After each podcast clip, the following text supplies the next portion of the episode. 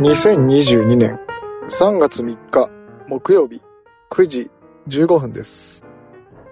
現在外気温は2度、天候は晴れですね。今日も非常にいい天気です。今朝はマイナス2度ぐらいまで下がって寒かったんですが、今日が当たって車の中は非常に暖かい状況になっております。今日はですね、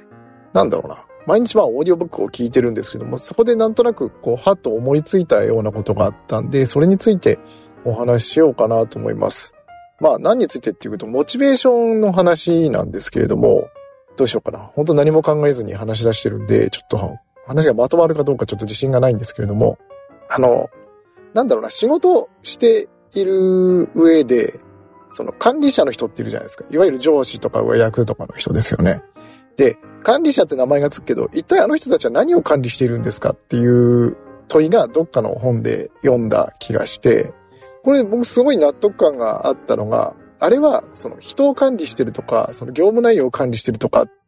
に一見見えるんだけど、本質的にはモチベーションを管理してるんだっていうようなことが書かれていて、非常に納得がいったというか、あの、腹落ちしたことがあって、その言わんとしていることは、その、要するに、モチベーションが高ければ、やる気さえあれば、その、技術不足だったりとか、段取り不足だったりとかっていうのは、自分で学習して、その、向上していく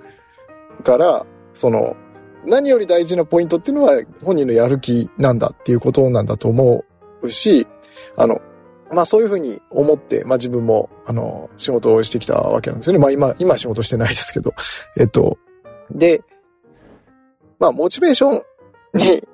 ある程度、ある種のまあこれ理想論で、あの、現実問題、仕事は山積みとかってなってると、あの、モチベーションうんぬんじゃなくてす、すぐこれやっとけなきゃってこともあるんで、なかなかこう現実と板挟みしながらっていうところにはなるんですけれども、まあ、意識はしてきたっていうところなんですけど、まあそれっ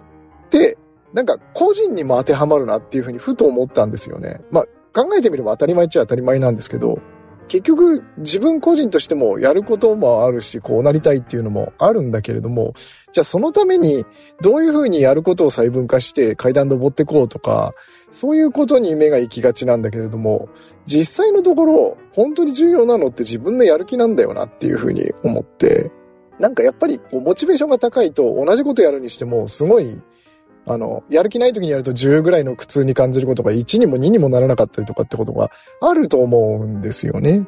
で、そういうのってかなり大事だなと思って、そう思った時に、すごい昔にその為末大さんが書いてた本なのかな？それともどっかでおっしゃってたことがあって、その自分のモチベーションっていうのはすごくそう繊細なものだから、それを、なんて言うんだろう。こう、腫れ物を扱うようにというか、こう、すごく繊細なものとして自分のモチベーションを扱ってるっていうことをどっかでおっしゃってたことがあって、それが、その聞いた時ってすごく意外だったんですよね。その自分のモチベーションって自分のことなんだから、その、よく言うじゃなくて、やる気出せよって言って。で、それで出るもんじゃないのっていうふうに当時の自分は思ってたんですけど、よくよく考えたら、その自分のやる気ほど、その自分の思い通りにならないものもないなっていうことにその時思って、なんていうのかな、こう、一番思い通りにならないというよりは、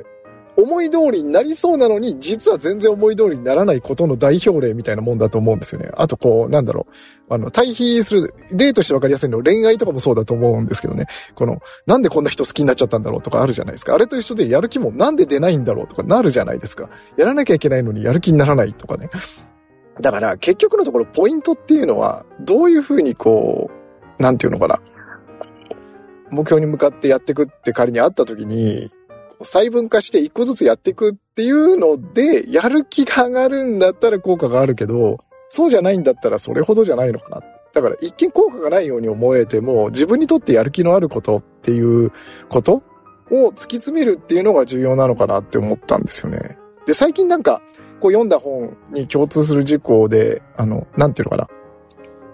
幸福な人ほどパフォーマンスが上がるっていうのも最近のトレンドらしくて、なんかどうも、その、幸せな人っていうのは、幸せな状態の人っていうのは、その、パフォーマンスが高いらしいんですよね。で、これって結構難しくて、そのパフォーマンスが高かった人が結果として幸せになってるんじゃないかっていう話もあって、その、鶏が先か卵が先かっていうのがよくわからなかったらしいんですけども、最近の研究でどうも、その、幸福パフォーマンスの順らしいんですよね。だからパフォーマンスが高いから結果幸福になったというよりは、幸福な人のパフォーマンスが高いってことらしいんで、まあ、それもなんかモチベーションの今の話と通じるような気がして、そのモチベーションが高い